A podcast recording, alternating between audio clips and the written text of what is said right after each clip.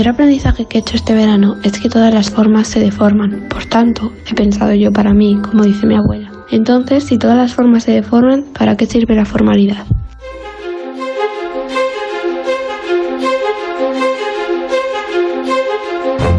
Guardo silencio porque ha pasado un mes y le ha vuelto a cambiar la voz. Alicia, la hija del farero. Me he quedado de piedra. Tenemos una estación de radio en un faro del Cantábrico. En Por fin no es lunes. Regresamos. Claro que regresa. ¿Cómo no va a regresar? Punta Norte.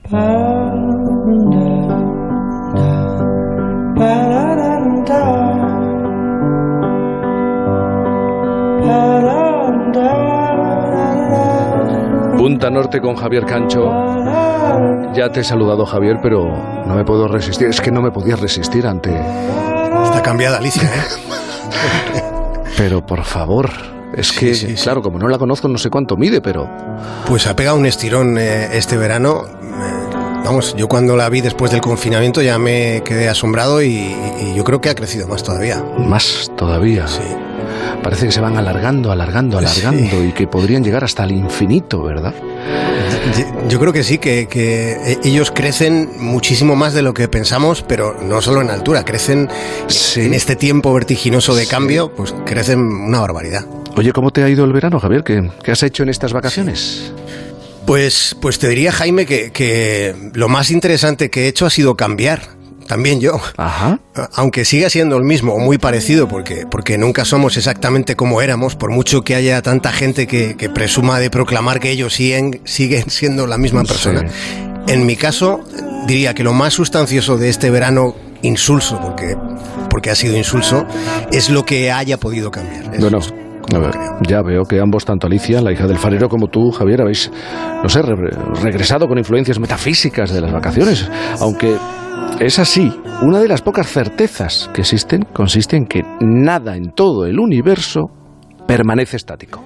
Claro, hemos de pensar que, que los humanos durante milenios dependimos de, percibir aspectos de la vida que aparentemente no cambiaban. Aprendimos que hay cosas que siempre son del mismo modo, aunque esa inmovilidad fuera, fuera en realidad una apariencia. Tantas veces sucede que las apariencias en realidad no son lo que parecen y que el cambio que, que atribuimos a otros es el que nosotros mismos estamos experimentando.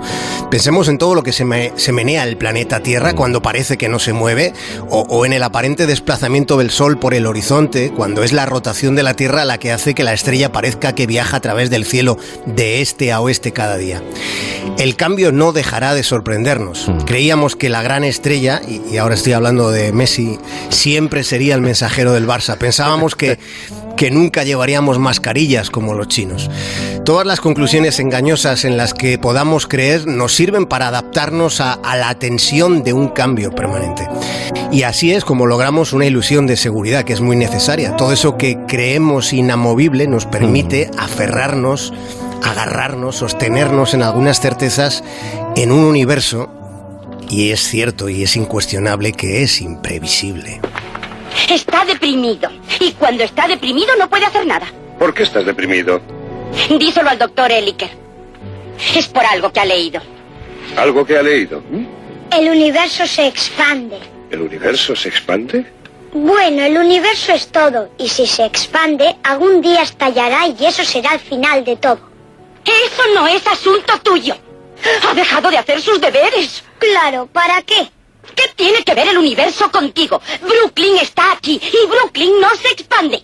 Y no lo hará en billones de años, Salvi. Eh, por eso hay que intentar pasarlo bien mientras estemos aquí. ¿Eh? ¿Eh?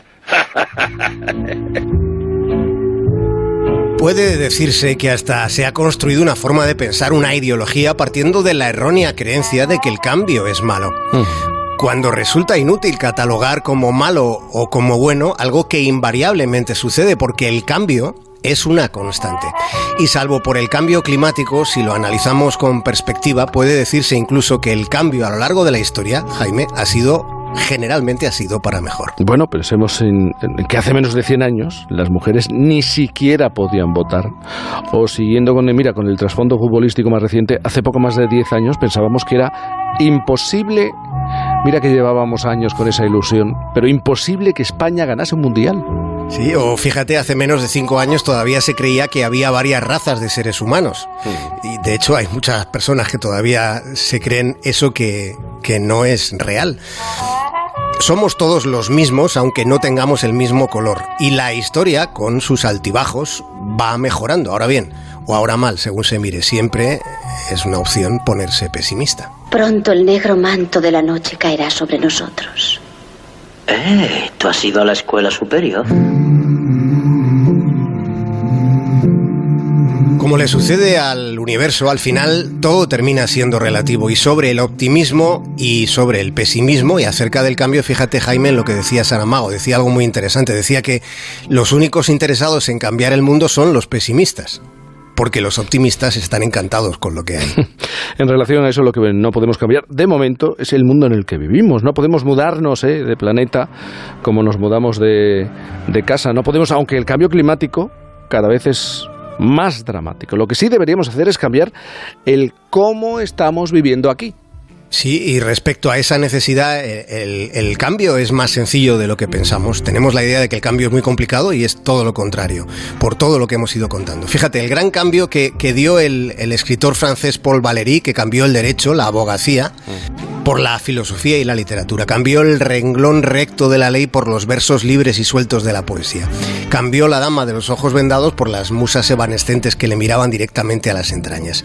Aunque un día le pasó que siendo como era, era bastante descuidado en sus vestimentas, una joven se atrevió a decirle que con ese aspecto, con el de Paul Valéry, pues nada hacía pensar que las musas fueran precisamente a, fijarse en él, a elegirle. Y él le, le respondió aquella muchacha, pues tiene usted razón, señorita, replicó Valéry en voz baja y con tono misterioso, pero es que yo soy de la poesía secreta.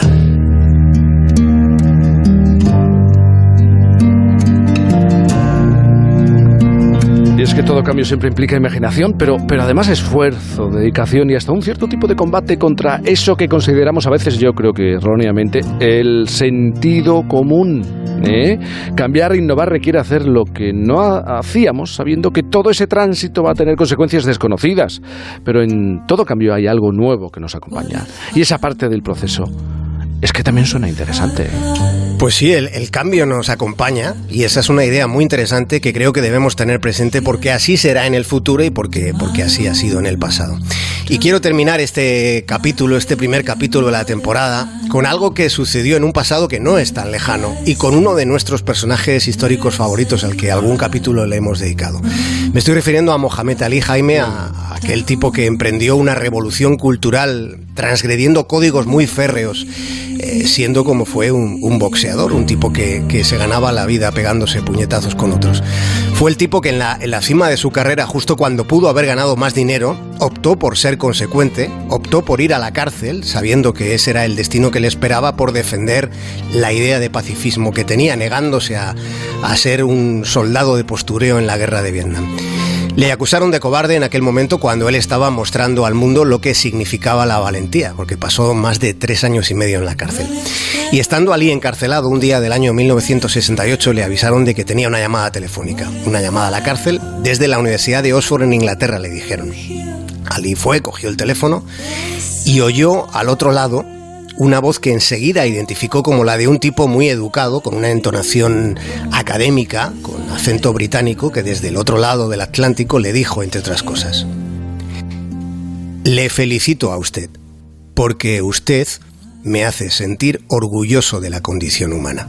Le había llamado el gran Bertrand Russell, el premio Nobel, uno de los matemáticos y filósofos más influyentes del siglo XX. Le había llamado solo para decirle esto que era para él, para Russell, muy importante.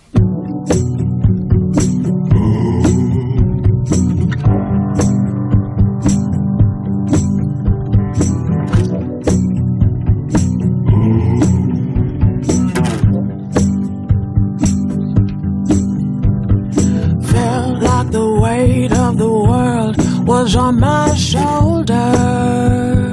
Es muy importante terminar bien esta tercera hora de Por fin no es lunes. Y lo conseguimos con Punta Norte y Javier Cancho. Querido Javier, buena temporada. Te mando un abrazo enorme. Y hablamos.